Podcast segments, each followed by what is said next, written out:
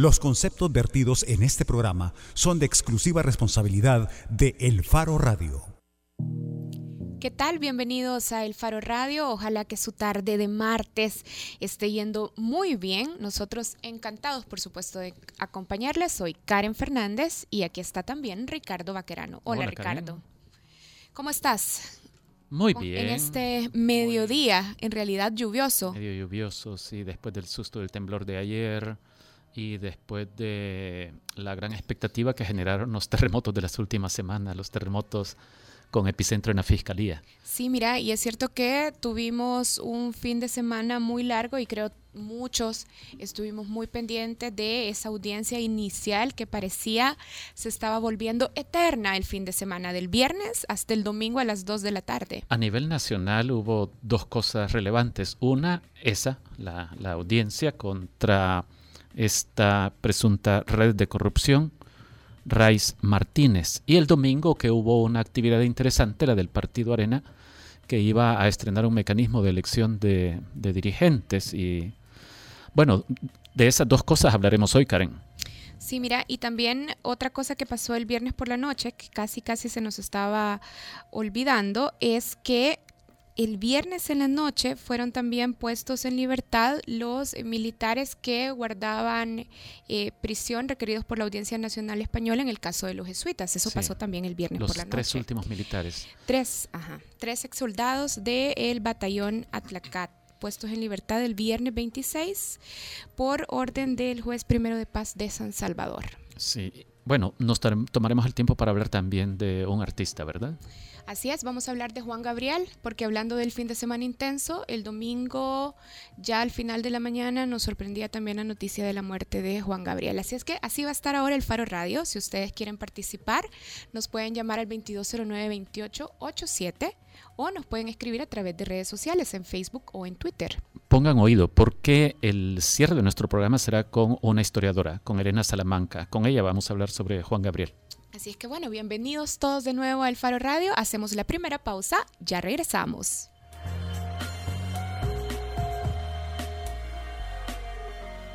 El Faro Radio. Hablemos de lo que no se habla. Estamos en punto 105. Si siempre quisiste manejar tu propio robot gigantesco a control remoto, tu ADN es joven adulto. 105. So- so- Solo éxitos. Mientras los demás te hacen decir, ¿Qué? ¿Ya se acabó? ¿Tan rápido? Pero no pude ocupar todo mi paquete. nosotros te invitamos a vivir el futuro. Bienvenida a Conveniencia. Solo en Digicel. Todos los paquetes duran 7 días con WhatsApp gratis sin descontar de tu saldo. Para activarlos, marca asterisco 444 numeral. Be the future. Digicel. Acompaña todos los martes desde las 7 de la noche a César Barrientos con lo mejor del pop y rock en español en Nación Eñe, solo aquí en punto 105, joven adulto. Si sientes que la fuerza te acompaña, tu ADN es joven adulto. 105. So- so- Solo éxitos. La portada en el Faro Radio. Estamos de regreso en el Faro Radio. Ya lo estábamos diciendo muy rápido en la introducción. Este fin de semana fue muy intenso, en parte porque estuvimos siguiendo la audiencia inicial en el caso del ex fiscal de la República, Luis Martínez, y el empresario Enrique Rice y otros implicados. La jueza a cargo de la audiencia inicial, Evelyn Jiménez, jueza del séptimo de paz, declaró libertad bajo fianza para todos los acusados. En el caso de Luis Martínez, no fue liberado, pues eh, debía enfrentar una audiencia inicial por otro caso. La fiscalía, de hecho, le está acusando también por haber divulgado audios de escuchas telefónicas utilizadas en investigación contra el eh, sacerdote Antonio Rodríguez. La audiencia inicial estaba programada para esta mañana a las 11. Tenemos eh, entendido que inició con retraso, pero el periodista del Faro Nelson Rauda está ahí para actualizarnos sobre cómo inició la audiencia. Hola Nelson. Hola Karen, hola Ricardo. Mira, estamos eh, dándole seguimiento a la audiencia inicial. Empezó eh, algunos minutos después de las 11, no con demasiado retraso, y eh, no tenemos acceso. Si se dan cuenta, o si la gente está buscando información, no lo hemos podido tener porque la audiencia se está eh, desarrollando en el despacho de la jueza primero de paz, Marta Rosales, y solo está presente el imputado, el señor Martínez, eh, su abogado, Manuel Cruz, y los fiscales del caso. Entonces, eh, no sabemos más o menos eh, por qué está aprobado ni, ni, cómo se ha ido desarrollando, pero estamos a la espera de que de que termine esa audiencia, de ver cuál es la, decisión de la jueza. Eh, el, el, abogado de, Martínez ya estaba proponiendo algunas medidas. Él, realmente lo que quería era sobreseimiento definitivo, es decir, que no que no comprobar que no existe delito o en todo caso que el, que el proceso pase a instrucción sin medidas. Eh, Luis Martínez no, no se le pueden aplicar otro tipo de medidas sustitutivas porque ya tiene unas en un caso.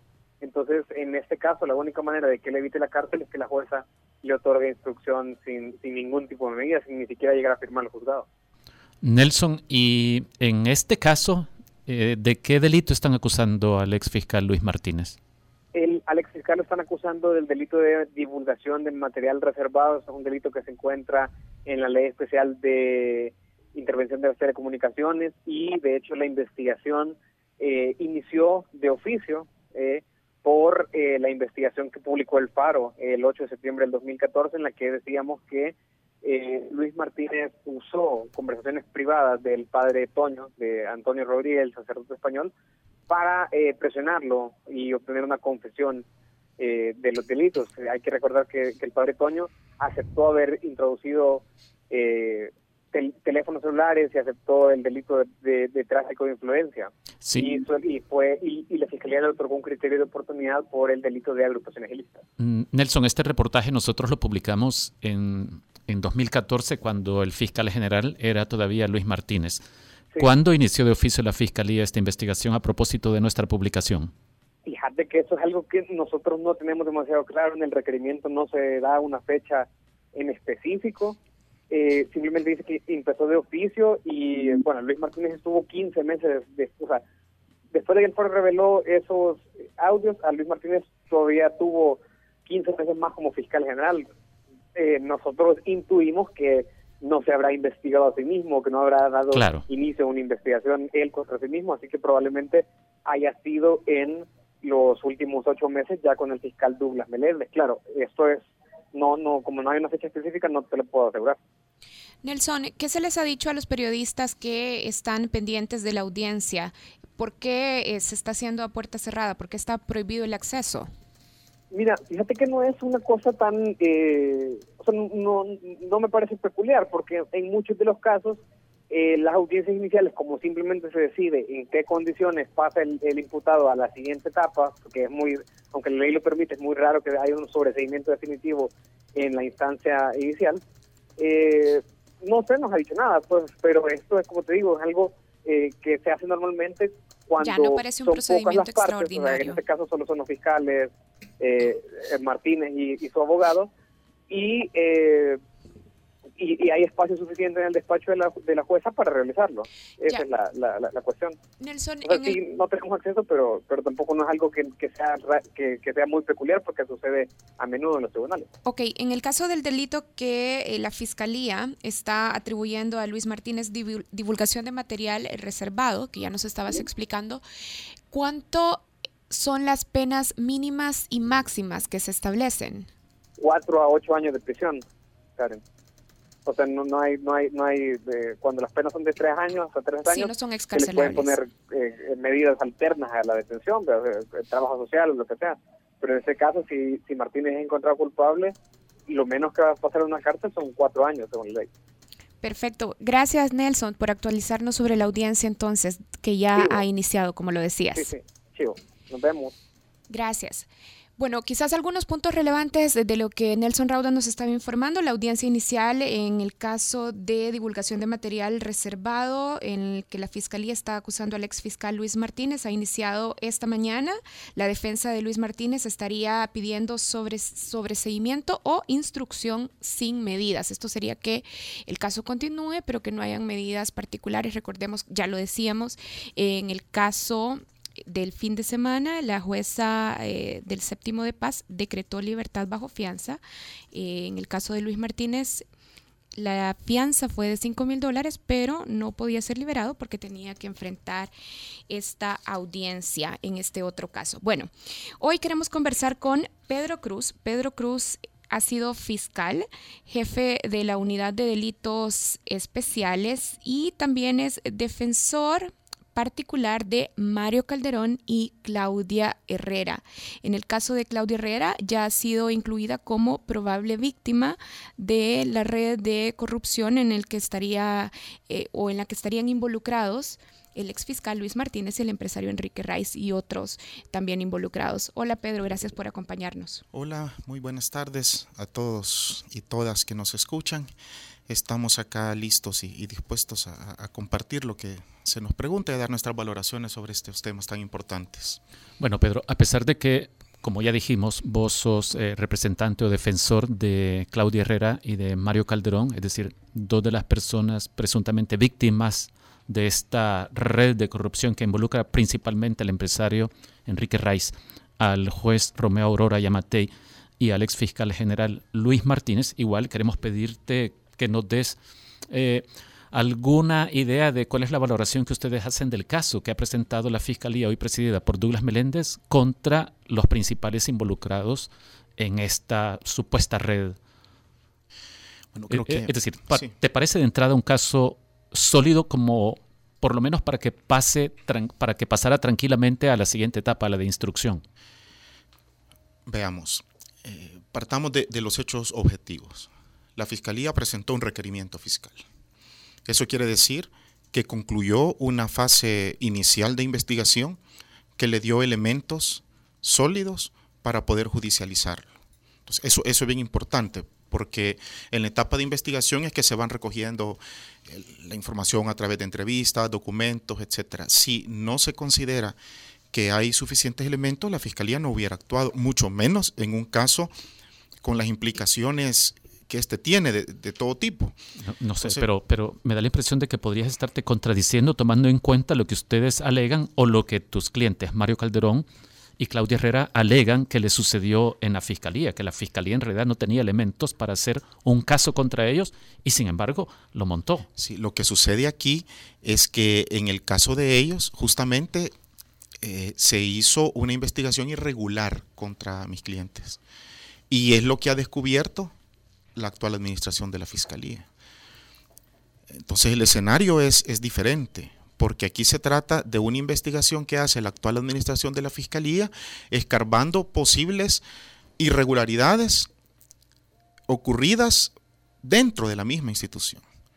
Entonces, ese es un caso emblemático, una situación muy delicada, investigar las mismas entrañas de la institución a la que llegas a dirigir es una, situación que los titulares de la Fiscalía han emprendido y han encontrado material. Por eso asumo yo que al haber hecho esta investigación, tratando de descubrir la corrupción interna, no hubieran procedido a judicializarla si no tuvieran elementos, elementos sólidos. Además hay otra cuestión.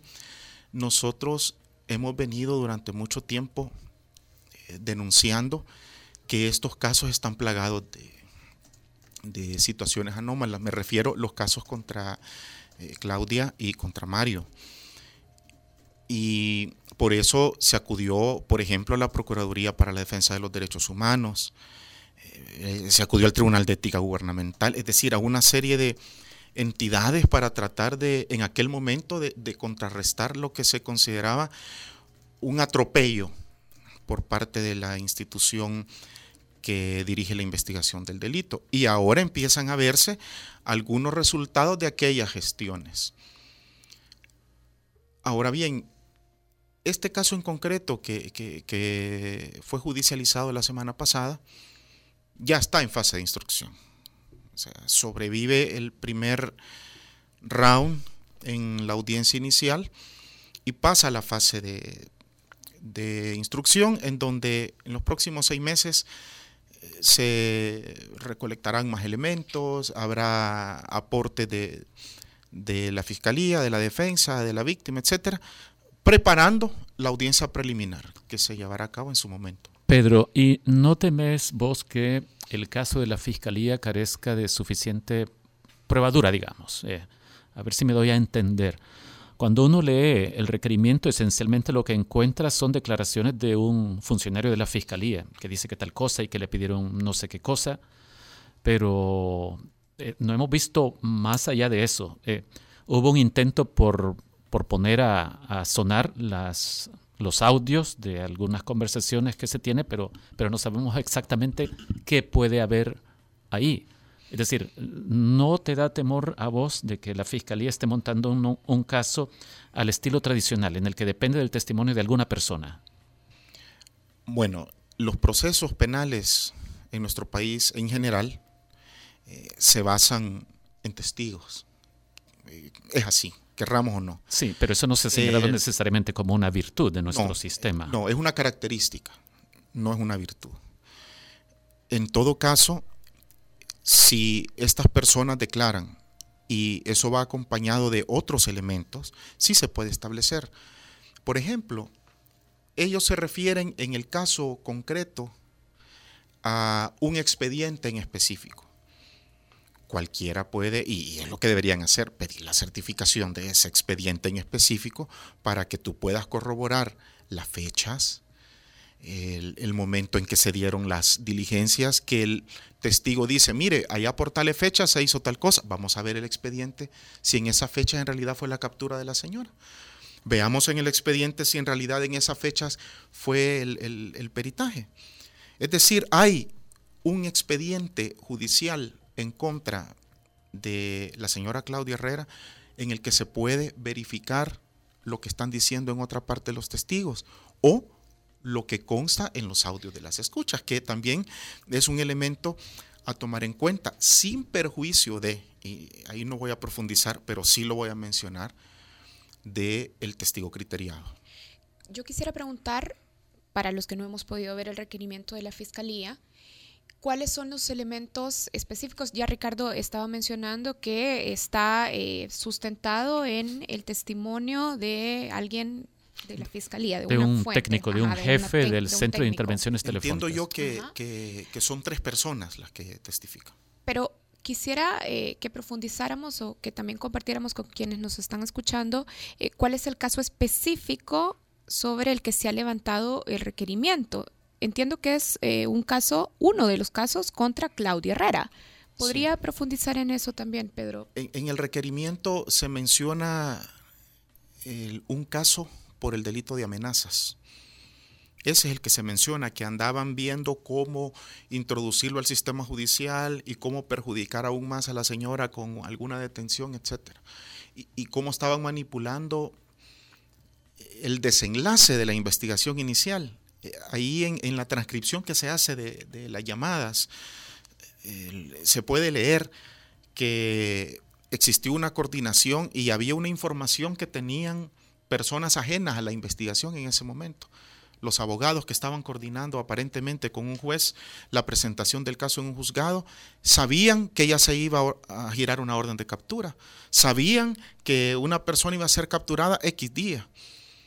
Y luego cuando se concreta esa diligencia, que efectivamente es en las fechas que aparece ahí en la, en la escucha, eh, es que empiezan a, correr y a intentar el, adaptar un juez a- al, al momento en que iba a ser presentado el requerimiento, entre otras cosas que, que ahí se escuchan. Luego está más adelante, sobre el mismo expediente, la situación del peritaje psicológico, que dicho sea de paso, una de las cosas que nosotros ya habíamos notado en ese peritaje psicológico es que eh, el texto de los hechos a los que se refiere el perito en el dictamen son prácticamente un copy-paste de buena parte del relato de los hechos que está en la acusación. Pedro, con esto que ya está incluido en el requerimiento, ¿se podría también tener indicios de una red de manipulación de casos, no solo para esta situación en específico, sino también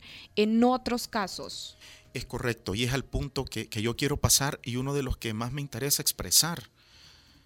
Yo siento que esto nada más es un inicio y debería ser únicamente el inicio de una investigación más compleja y más profunda. Yo intuyo, tengo sospechas fundadas en que las irregularidades en los procesos en contra de Claudia y Mario son más. No, no se reducen a esta indagación inicial. La Fiscalía eh, ha actuado positivamente, creo yo, en intentar investigar una posible red de corrupción. Pero esto que ha descubierto y esto que ha presentado es todavía algo preliminar. Y a mi juicio, todavía insuficiente para todo lo que ahí es posible encontrar. ¿Vos indicios de qué tenés? Eh, cuando, cuando decís que tenés la sospecha fundada de que las irregularidades son más. Por ejemplo. ¿Tenés sospechas fundadas de qué tipo de conductas? Tengo sospechas fundadas porque hay acusaciones irracionales. Porque se han dado por establecidas figuras delictivas sin indicios. Y esto ha sido promovido con requerimientos fiscales y con acusaciones avaladas por jueces. Y eso no suele ocurrir en todos los casos. Pongo un ejemplo. En un caso que tienen ellos por, por supuesto lavado de dinero, el caso inicia de oficio, sin ROS ni nada, de oficio por la unidad de la fiscalía que investiga estos casos. Y lo inician con un informe falso. Dice el memorándum con el que inicia la investigación. Eh, me, he, dado a la tarea de investigar a estos señores, porque al señor fulano de tal, porque él ha sido inhabilitado por la Corte Suprema de Justicia como abogado. Y eso me hace pensar a mí que pudo haber cometido el lavado. Imagínense. Y hay un dato que es absolutamente falso. Este señor que investigan jamás ha sido inhabilitado por ¿Estamos la Corte hablando de quién? De Mario. Ah, ok. Jamás ha sido inhabilitado por la Corte. Entonces, ¿cómo es que con una información falsa, inexistente, le da sospechas al jefe de la unidad para investigar? Entonces, lo que a mí me hace deducir eso es que querían involucrarlo en un caso de esos. Y como no había arroz, no había ningún documento de ninguna parte con el que pudieras iniciar una, investigación de ese tipo. Se valen de la figura del el inicio de oficio, pero cometen eh, incluso el, el abuso de dejar por escrito una falsedad con la que se puede descubrir que el caso ha sido fabricado. Pero, pero ¿qué te estás eh, imaginando que pudo haber ocurrido, porque en el caso del juez Aurora eh, Yamatei, como que queda configurado con mucha claridad lo de la posibilidad de sobornos. Veamos. ¿Vos estás pensando o sospechando de que llegaran sobornos hasta el fiscal general? lo voy a decir, pero quiero hacer la, la hilvanación. Sí. Tengo yo de manera inexplicable ese inicio de investigación. Le sumo otro dato. También en ese expediente se inicia una investigación contra la esposa de Mario. Con otro memorándum de este tipo. Se hace el memorándum donde informan que ella pudo haber estado cometiendo este delito y a los cuatro días después es capturada. ¿Qué pudo haber investigado la fiscalía en cuatro días? Ya lo tenían prácticamente eh, elaborado. Aquí hilvano con lo que tú decías. Nosotros nos hemos estado preguntando todo este tiempo, ¿y por qué? ¿Y a cuenta de qué? ¿Y cómo es posible que de una manera tan arbitraria, de la nada, te puedan montar un caso? Claro, nosotros lo hemos intuido todo el tiempo de qué se trata. Y no lo voy a decir de manera directa para no incurrir en una posible denuncia, pero sí puedo decir que la respuesta se ha comenzado a dar cuando el Tribunal de Ética Gubernamental resuelve y dice que todos los casos en los que tenía interés un empresario eran atendidos de X forma por la fiscalía. Y cuando los casos se trataban en contra de él, le ayudaban. Y cuando se trataban contra los enemigos de él, los perjudicaban. ¿Y eso no es tráfico de influencias? Eso es, puede ser catalogado como, como eso. Pero en esta lucha de todo este tiempo, es hasta que aparece firme la decisión del Tribunal de Ética que ya podemos hilvanar las dos cosas. Porque antes solo teníamos el hecho sospechoso, pero hoy tenemos una decisión del Tribunal de Ética que establece el vínculo y lo dice claramente el tribunal, que era a cambio de dádivas. Pedro, el, el ex fiscal Luis Martínez dice que esto es un montaje, que él va a desenmascarar de qué se trata todo esto. ¿No te parece a vos que, que el hecho de que él llegara caminando a la fiscalía, que se presentara a la fiscalía donde lo detuvieron, eh, podría eh, sustentar lo que él está alegando, de que no hay caso contra él. Es decir, porque una persona sobre la que cabe esperar que tenga todavía fuentes de primera dentro de la institución, dentro de la fiscalía, que le adviertan, llega a la fiscalía aparentemente sin saber que pretenden capturarlo. Sí, no, no, no sabría decirlo porque una, sería una especulación. Una especulación de. ¿Crees que la fiscalía está cambiando? En, un montón de casos, si nos remontamos 15 años, por ejemplo, encontrás un montón de sospechas de que se filtró información de la fiscalía. Eh, se me ocurre pensar en el caso del BFA, de la corrupción en el Banco de Fomento Agropecuario, que involucra, bueno, también, por cierto, a, a Rice. Cuando García Prieto huyó, se perdió años, eh, y uno siempre se queda con la idea de alguien le pasó información. Sí, en ese caso entiendo yo que, que las sospechas recaían en el tribunal de, sentencia, justo un tribunal donde se va a ver uno de los casos en contra de Claudia. Pedro, hablando de, de, los tribunales y porque se nos está acabando el tiempo, ¿usted esperaba que la jueza declarara libertad bajo fianza para los imputados? Mire, esa pregunta es, es, es de difícil respuesta porque jurídicamente hay más de una alternativa casi siempre para una situación. El que, bueno, de hecho se dio que le dio medidas sustitutivas y le impuso fianza, obviamente porque era una de las posibilidades que tenía la jueza. También habían otras. Estaba la posibilidad de, una detención también. Habrá que esperar, siento yo, la, la resolución escrita para poder ver y poder analizar con detenimiento los motivos en que la jueza ha, basado su fallo.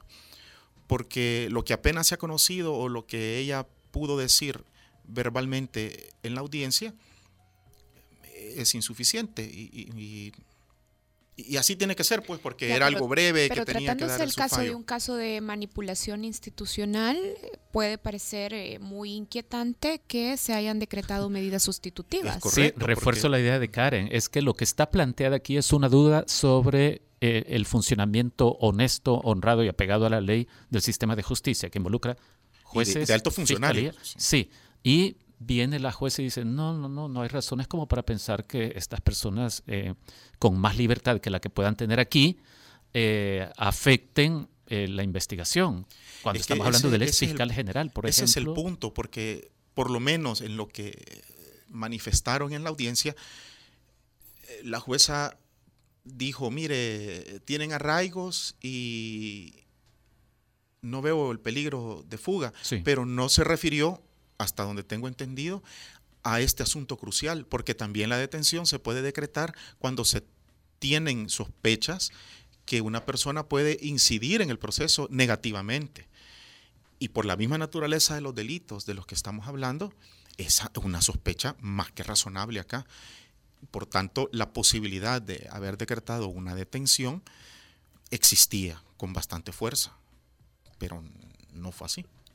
Bueno, Pedro, como siempre, se nos acabó el tiempo aquí nos quedamos lamentándolo, pero queremos agradecerle por habernos acompañado. Hemos estado conversando con Pedro Cruz, abogado particular defensor de Mario Calderón y Claudia Herrera, probables víctimas de los delitos en los que se está investigando a el empresario Enrique Raiz y al ex fiscal general de la República, Luis Martínez, y otros implicados. Aunque yo diría que Pedro se puede quedar si accede a, respondernos preguntas sobre la elección de las nuevas autoridades de Arena también en el próximo bloque. Si no, pues ni modo. Sí, creo que me voy a marchar. Está bien, muchas gracias, Pedro. Ya regresamos. El Faro Radio. Hablemos de lo que no se habla. Estamos en punto 105.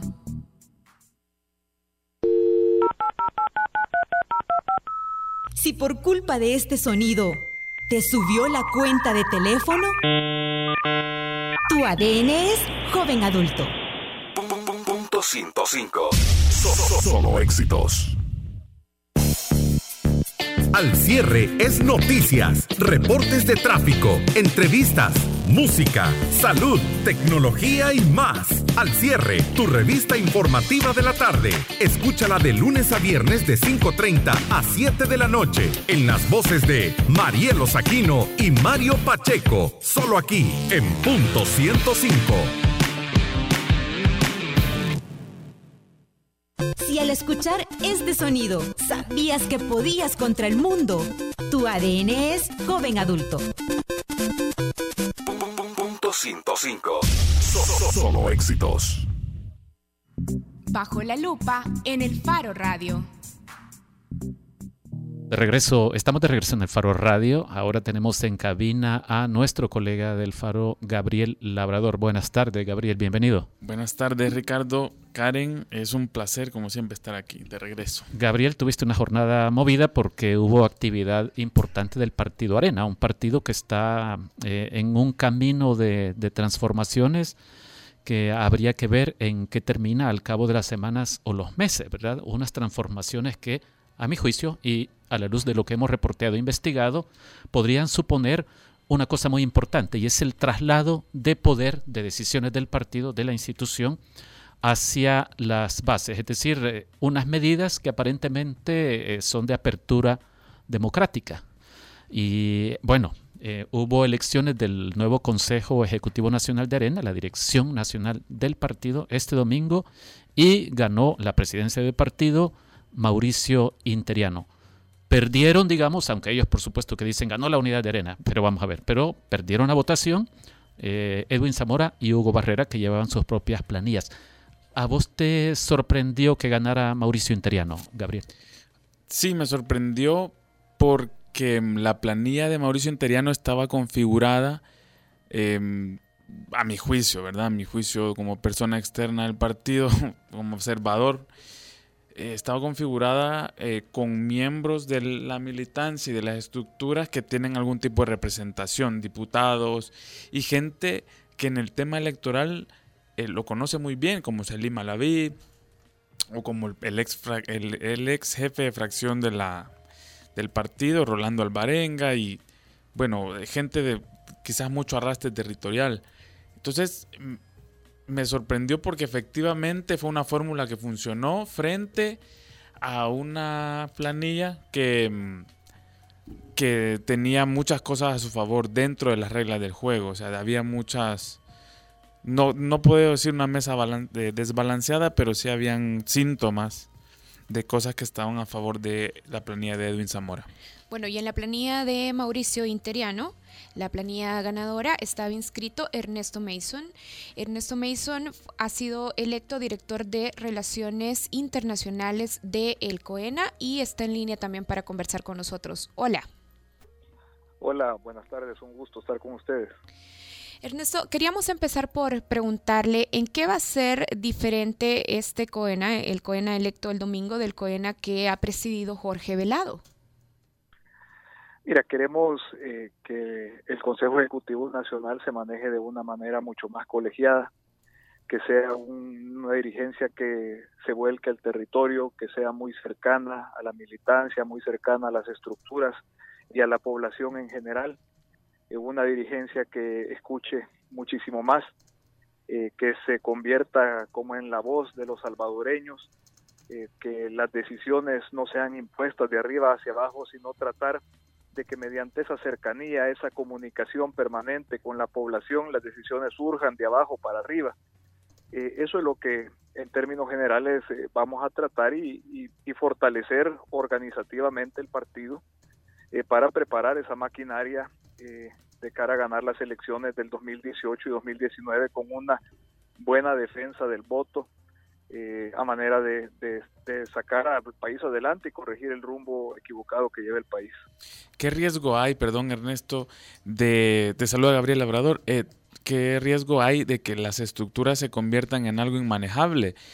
En el sentido que como a ellos se les da ya bastante cuota de poder y la oposición, según lo que ha dicho Mauricio Interiano, la oposición como partido político se pretende ejercer desde las estructuras, desde los sectores, el sector campesino, agropecuario, femenino, juventud.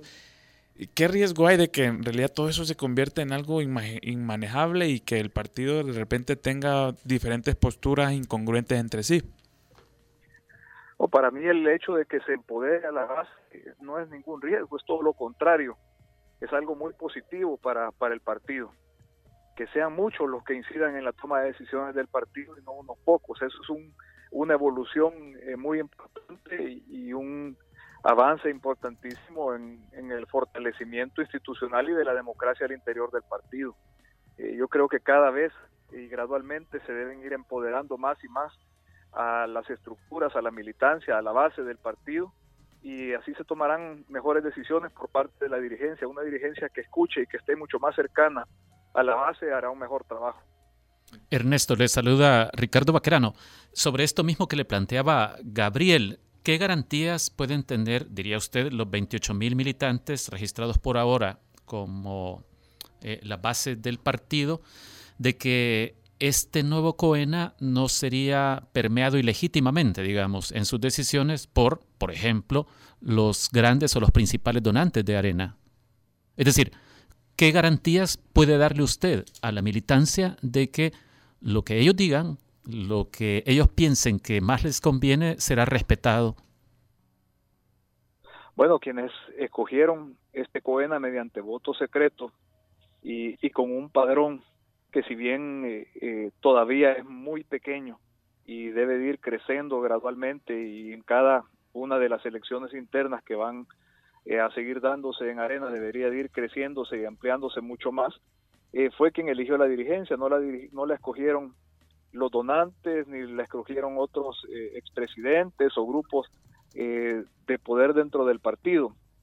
fue la base, lo mismo valía el voto de un gran empresario afiliado al partido que el voto de, de, una persona empadronada que es miembro de una directiva de barrio, de colonia o de cantón y, eso creo que es un, avance importantísimo porque a quien debe responder la dirigencia es a la militancia y a la población, no a ningún eh, grupo de poder o no a ningún eh, donante importante del partido. Pero eh, Ernesto, por supuesto, sí. ¿No será que el voto en este caso podría quedar insuficiente si en la toma de decisiones de verdad no se logran canalizar las opiniones y las expectativas de quienes forman la base del partido? Por eso es que es importantísimo que la dirigencia esté muy cercana a la base, que la dirigencia esté muy cercana a la población y que sea una dirigencia que sepa escuchar. Eh, yo estuve más de cinco años en, el Consejo Ejecutivo Nacional y nunca en ese tiempo recibí eh, una llamada o una presión de parte de algún gran donante del partido pidiéndome que hiciera algo o que tomara una decisión política eh, en base a lo que él me recomendaba o lo que él me pedía. Eh, creo que eh, nuestros adversarios hacen mucho por generar esa percepción equivocada de que eh, quienes mandan en arena son, son los donantes. por supuesto que, inciden y son importantes, especialmente en, el tema de la recaudación, pero quien, quien debe mandar en un partido político son las bases. Pero ahí creo que Arena está avanzando en ese, en ese sentido eh, está evolucionando eh, cada vez más hacia eso y, eso lo vuelve un partido más democrático y menos dependiente. Ya, Ernesto, y mm, con el reportaje que publicamos en el Faro ayer, estábamos revelando que detrás de la planilla o del equipo de Mauricio Interiano hay empresarios, bueno, que no, o sea, no, no es que ejerzan un control vertical porque en eso no lo, digamos, no lo tenemos configurado, pero sí hay una relación íntima entre empresarios como Tomás Regalado, como Alejandro Dueñas, como Roberto Crit, con el, equipo de Mauricio Interiano. Em, yo creo que hay que estar pendiente de las decisiones que pueda promover o, tomar el partido en la Asamblea Legislativa, que no los vincule exactamente o sea, a, estos grupos de interés. Hay garantía de que el partido, digamos, en temas de azúcar, por ejemplo, en temas de urbanismo, pues se va a mantener independiente de, de, de, ese, del control que estos empresarios pueden ejercer. que el partido no se debe de ver a ningún eh, grupo de poder o a ningún empresario.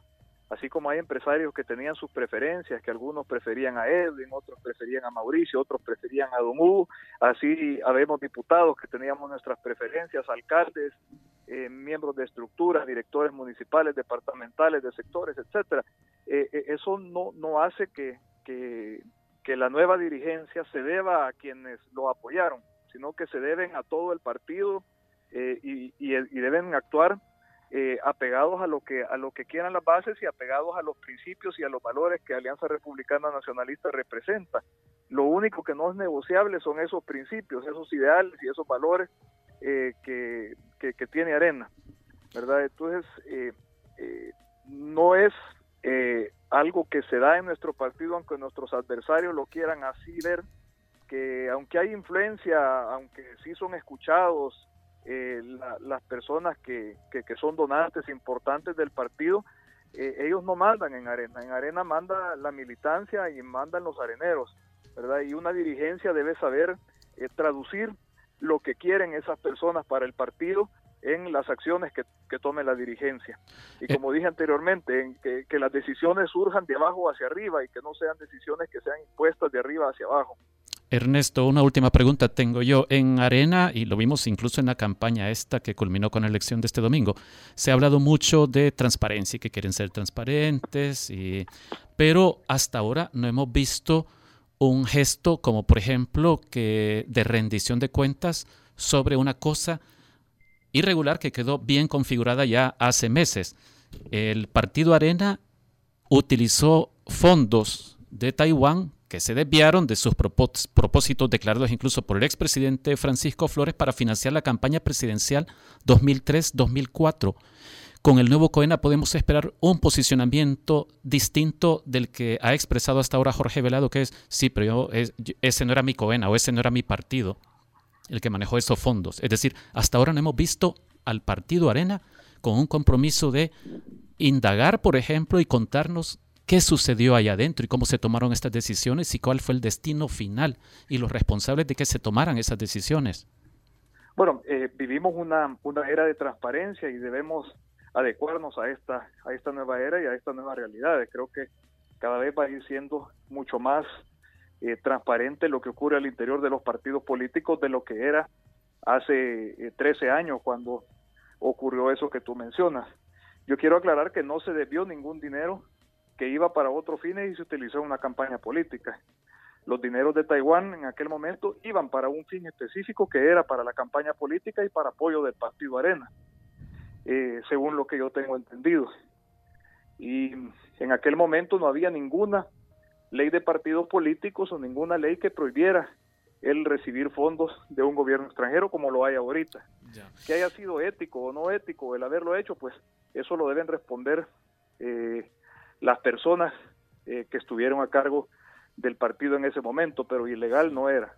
Eh, ok, lo último, rapidito, Mauri eh, Ernesto, eh, se, se, quitó la foto del expresidente Francisco Flores en la sala del COENA hace algún tiempo cuando ocurrió esto del Taiwán. Em, ¿Habrá algún cambio en eso? Definitivamente, la foto del expresidente Flores tiene que estar donde debe estar, a la par de los otros expresidentes y presidentes honorarios del partido, okay.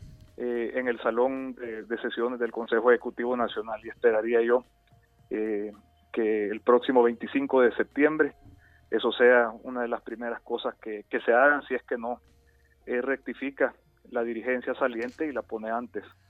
Ok, bueno, muchísimas gracias por el tiempo, Ernesto. Gracias a ustedes por la oportunidad. Saludos. Saludos. Feliz tarde. Bueno, aquí creo que no estaremos de acuerdo. El, el mismo expresidente Flores en la Asamblea Legislativa precisó para que había recibido dinero de Taiwán y mencionó una serie de programas, incluido un programa eh, para hacer investigaciones policiales en la búsqueda de desarticular bandas de secuestro y este tipo de cosas. Pero bueno, Ernesto Mason dice, cuenta una historia distinta que habría que ver en qué la fundamenta. No tuvimos tiempo suficiente para seguir con esto. Antes de, de la pregunta que Gabriel hacía sobre la fotografía del expresidente Francisco Flores, él también cuestionaba que el uso de los fondos fuese de carácter ético. Decía, bueno, lo que está de fondo es un tema de ético o antiético. Mm. Y aún poniendo esta dicotomía, decía, bueno, pero la foto tiene que estar. El punto es que cambió en 10 o en 12 años como para que hoy es ilegal y antes, aunque no era ilegal, fuera válido, ¿verdad? Bueno, y lo último que, eh, bueno, hay que hablar un poco de, de quién será el, nuevo presidente del partido. Mauricio Interiano es un empresario que estudió en Estados Unidos, en el Georgia Tech, una licenciatura en Administración de Empresas, es socio de una AFP, AFP Crecer, es socio minoritario, ya no es de la junta directiva, tiene un par de empresas y, y bueno, tiene alguna familia vinculada, o sea, sus, sus tíos, sus abuelos al Partido Arena. Y bueno, hay que desearle que, que haga las cosas en, bien del país. Bueno, gracias Gabriel. Eh, Gabriel Labrador, periodista del Faro, que lleva varios meses y años también eh, dándole seguimiento a los procesos internos de Arena. Gracias, Gabriel. Gracias a ustedes. Bueno, nosotros hacemos una pausa. Cuando regresemos vamos a hablar de Juan Gabriel. Ya volvemos. El Faro Radio. Hablemos de lo que no se habla. Estamos en punto 105.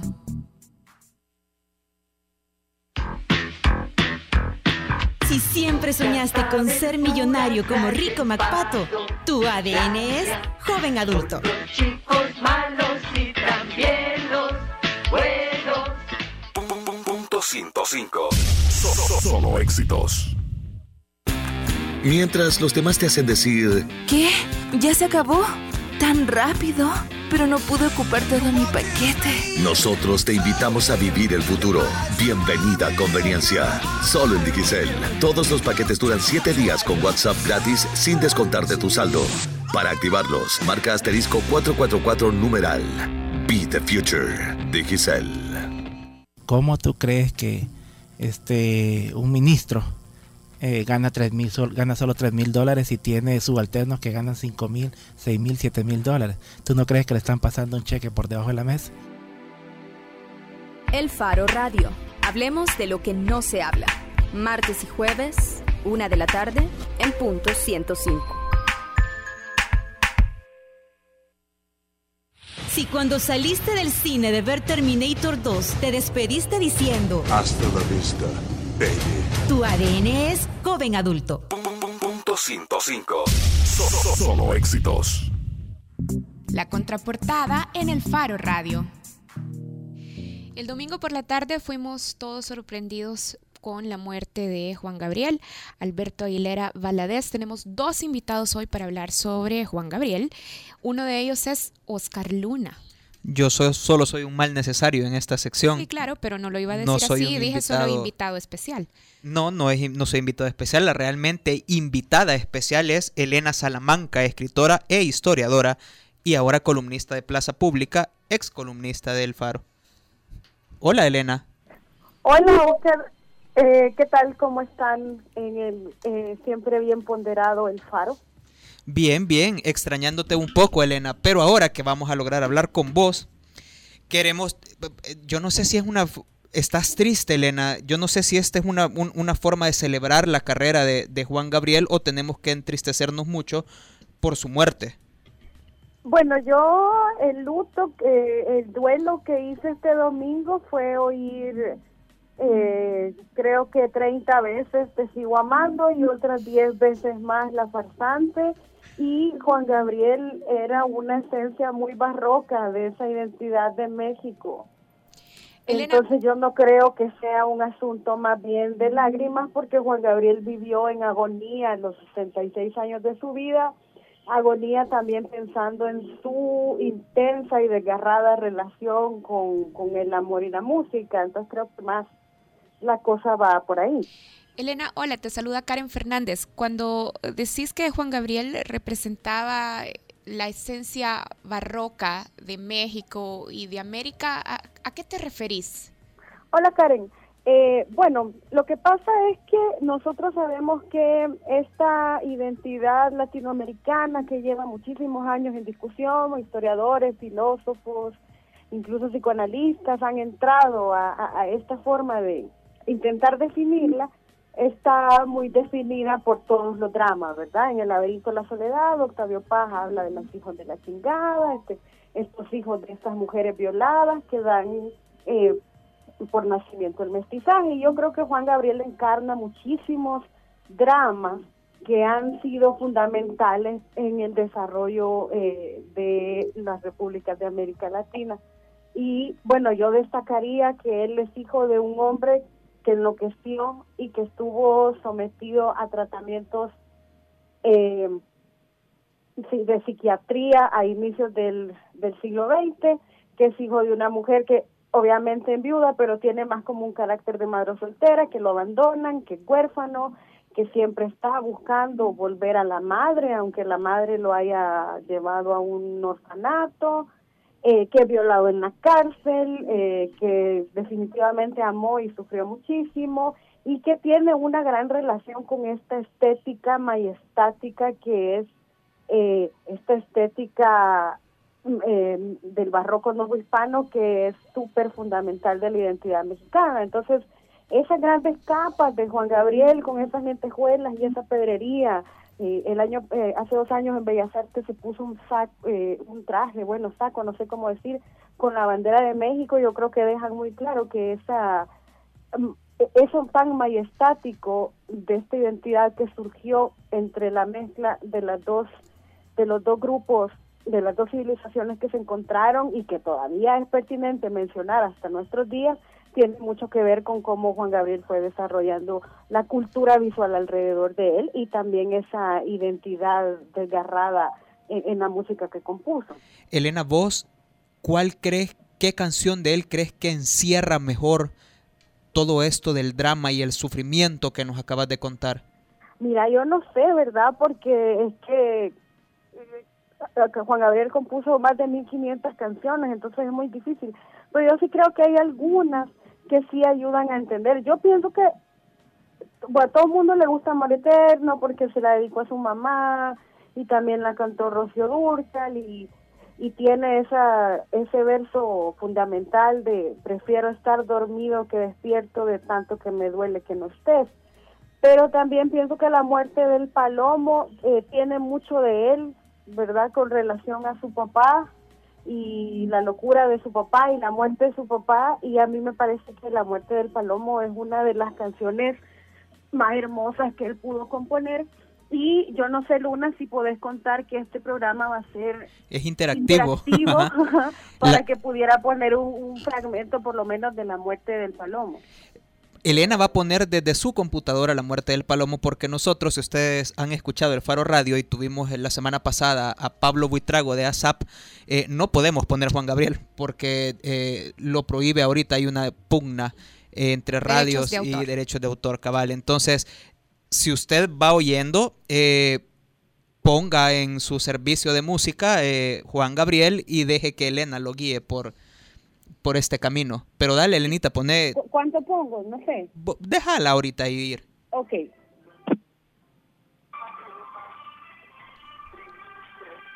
No es computadora, creo que casete ha puesto. Vaya, pero fíjate que podemos ir armando la lista porque Elena nos está recomendando, ya nos decía, te sigo amando, la muerte del palomo, las, las podemos ir anotando para que armen su lista. Vamos a poner un playlist, fíjate, en algún lugar. El Faro debería poner un playlist en YouTube. Elena, mira, yo te quería preguntar cómo... Elena, ¿nos escuchas? Hola. No. Elena. L, Se fue. Elena. Se fue. Ah, creo Elena que debe se estar cortó. cantando a todo pulmón la muerte del palomo. Dice que sí está sonando. No, es que debe de estar bailando ahorita. Elena. So, so, so. Estas, estamos haciendo un performance tipo fea. So. Ahorita. Sonido. So, la- so. Pero, Elena. no, Elena se fue. No, no, O no, sea, es que está disfrutando. la canción. Sí. Fíjate que mi siguiente pregunta para, para Elena va sobre el equilibrio que, que Juan Gabriel Ponésela en Twitter, logró. tal vez por ahí te Sí, responde. quizás por ahí me, me responde, pero va sobre el equilibrio que Juan Gabriel logró para consolidarse, por ejemplo, en la cultura de las rancheras, que es una cultura de oda a los machos. ¿Cómo Juan Gabriel logra Bueno, convertirse es una en un- cultura un de, ícono? de oda a los machos y a las hembras. Entonces, porque me parece que ese también es un elemento interesante de Juan Gabriel, de cómo eh, logra equilibrar estas tensiones. Sí, pero ahorita te queremos hacer una pregunta porque se oía pésimo. Sí, suspende tu baile, porfa. Perdón, es que nunca había estado tan- tan relacionado con la tecnología. sí, con la tecnología Con la del tecnología, ajá. y bueno. Hola, ¿me escuchas, Hola, Elena? hola, sí, perdón, es que estar manipulando tantas tantas cosas a la vez. Dos Mira, Ka- Karen tiene, tiene una pregunta para ti. Sí, Elena, mira, Juan Gabriel también parece eh, representar una tensión y es que en el fondo logra consolidarse como ícono de la música ranchera y aquí decíamos que es una oda a los machos y a las hembras, pero eh, entre, entre comillas, ¿verdad? Pero Juan Gabriel logra volverse un ídolo en este ámbito musical y también se vuelve un ídolo en la cultura mexicana que en algunas características podría representar homofobia también. Sí, yo creo que hay dos cosas. La primera es que Juan Gabriel no nació en el DF, que Juan Gabriel es de provincia y él, eh, aunque nació en Parácuaro, él eh, eh, toda su, creo que su juventud y sus primeros logros musicales son en Juárez, ¿verdad? Y yo creo que eso es bien importante ponerlo ponerle atención como porque en El Salvador no sabemos mucho esa relación de tensión con el poder centralizado que hay en México. Siempre ha habido como una oposición del norte, o sea, para México es el centro, el Distrito Federal, etcétera, y durante toda la construcción de este sistema político mm, eh, revolucionario el norte es un sitio inhóspito. Entonces, que un hombre del norte cree además la identidad mexicana tiene un gran peso simbólico. Ahora, con respecto a su homosexualidad, eh, eh, ahora que murió, mucha gente estuvo escribiendo sobre eso, ¿verdad? sobre las masculinidades y sobre lo que había dicho Carlos Monsiváis también, cómo el poder intelectual o el poder de la cultura en México, eh, dice Monsiváis que lo tuvieron dos hombres que por ser homosexuales serían marginales, pero estuvieron en el centro, que son Salvador Novo, eh, el poeta, un poeta declarado ho- homosexual, y Juan Gabriel. Yo leí uno de los tweets más bonitos sobre Juan Gabriel este domingo, que fue muy breve, de una chava que dijo, eh, rey en un país de machos, así de cabrón estaba. Yo creo que eso es lo importante de Juan Gabriel, que también eh, en, esta música ranchera y tan, tan, tan violenta, tan machista, él se vistió de charro y bueno, fueron unos trajes de charro también súper in- intervenidos eh, alrededor de la cultura visual que él creó, ¿verdad? Para sí mismo. Y yo creo que esa es una de las, de fac- de las facultades más grandes de Juan Gabriel, que es hacer que todos esos machos homofóbicos en un principio le podrían decir puto, como se dice en México, o culero, como se dice en El Salvador, lo amaran lo amaran, lo admiraran y lloraran, lloraran, lloraran con él y por él. Elenita, ya para, para irnos, este, ¿podés darle a la gente tu top 5, tu top 4, tu, tu top, tu top 3 de canciones de Juan Gabriel? Vaya, eh, hoy que murió Juan Gabriel, yo estuve escuchando Te sigo amando, eh, La farsante, que me encanta, que yo digo que es la historia de Occidente, ya la van a oír y se van a dar cuenta por qué, porque hay como venganza, capricho, amor, hasta Dios aparece por ahí. Eh, me gusta eh, de mi enamórate, que fue un tema que le hizo a Daniela Romo para una novela. Eh, la diferencia, creo yo, que la, yo hasta lloro con la diferencia, quizás me puse muy sentimental, pero estando enamorada o desenamorada, siempre lloro con la diferencia, o sea que debe ser un gran poder el que hay ahí. Y eh, la muerte del palomo que acabamos de oír, y me gusta mucho si, si quieres porque es de las pocas canciones en las que Juan Gabriel está enamorado bien bonito, no está dolido, eh, no lo dejaron, no lo traicionaron, no se casaron con otra o con otro, sino que está ahí como diciéndole a alguien, si quieres estar conmigo, qué chivo. Ok.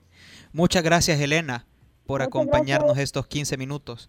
Sí, gracias Oscar, saludos a, a Saúl y a Karen y gracias por invitarme. Ojalá todo el mundo se pueda poner ahorita a escuchar eh, a Juan Gabriel por sus propios medios, ya que la ley nos está impidiendo oírlo en el programa. Sí. Gracias, Elena. Gracias, Elena. Adiós. Adiós. Y Luna, ¿vos tenés alguna canción favorita de Juan Gabriel? sí, la que iba a poner, que se llama Pero qué necesidad, que me parece una canción pop eh, extremadamente genial. Pero como no puedo ponerla, este va a ser el primer Faro Radio donde no vamos a poner una canción porque creo que no vale la pena poner ninguna otra. Bueno, yo recomiendo que pongan Hasta que te conocí, que es una de mis favoritas también. ¿Y vos, Ricardo, tenés alguna canción favorita de Juan Gabriel? No, a mí no me gusta Juan Gabriel, nunca me gustó Juan Gabriel, creo que cantaba bastante mal, su voz eh, era fea. Eh, O sea que- Pero reconozco que el tipo era un gran productor de, de espectáculos. Creo que componía, sí, decentemente, pero él particularmente a mí no, No, nunca no, me no, resultó... Simpatizaba. Sí, como, como si escucharas agradable. el Noa Noa, no te pondrías a, a bailar ahorita. No, no, no, es, eh, me parece de muy mal Bien. gusto Sí. eh, Bien. El, el conjunto de la pieza Ok. esa. Ok, micromachismos al aire. Este, muchas gracias Ricardo, gracias Karen. Eh, nos vamos sin canción y nos escuchamos el jueves. El Faro Radio. Hablemos de lo que no se habla. Escúchanos martes y jueves a la una de la tarde en punto 105. Los conceptos vertidos en este programa fueron de exclusiva responsabilidad de El Faro Radio.